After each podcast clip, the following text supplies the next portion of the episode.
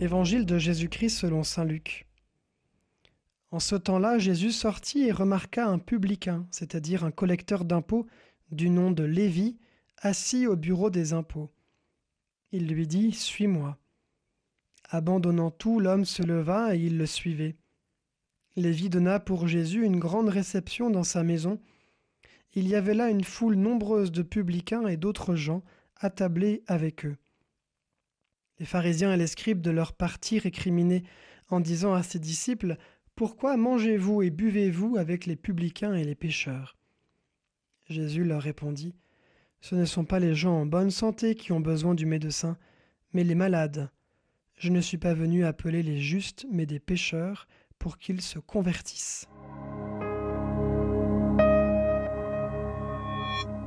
Jésus appelle Lévi, nommé ensuite Matthieu, là où il se trouve, et ce dernier quitte soudainement sa situation pour le suivre.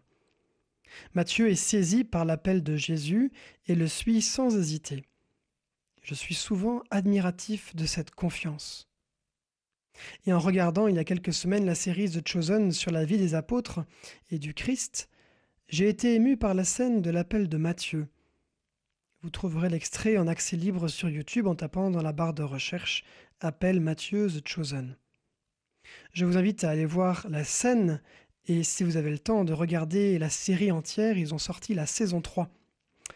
Si évidemment vous n'avez pas peur de mettre un visage sur Jésus et sur les apôtres. On suivait donc la vie de Matthieu depuis quelques épisodes, et il se posait des questions sur la personne de Jésus dont il entendait parler et qu'il observait de loin.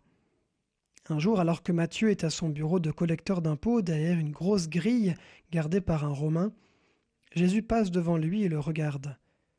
La caméra derrière la grille du côté de Matthieu nous fait ressentir son point de vue.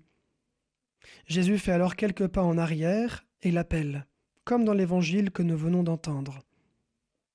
Matthieu s'interroge Est-ce bien moi qui l'appelle? Jésus confirme qu'il s'agit bien de lui. Matthieu quitte alors son bureau, et nous avons Pierre qui vient protester.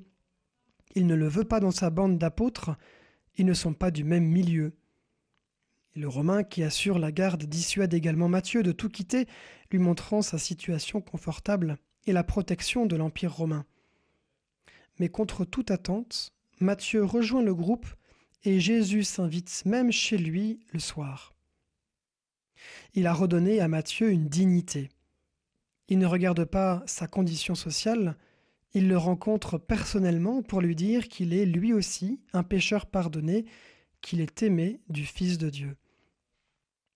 Matthieu en ressent une telle joie qu'il offre à Jésus un banquet en sa maison, et il désire partager à d'autres la joie reçue par la parole et la rencontre personnelle avec Jésus.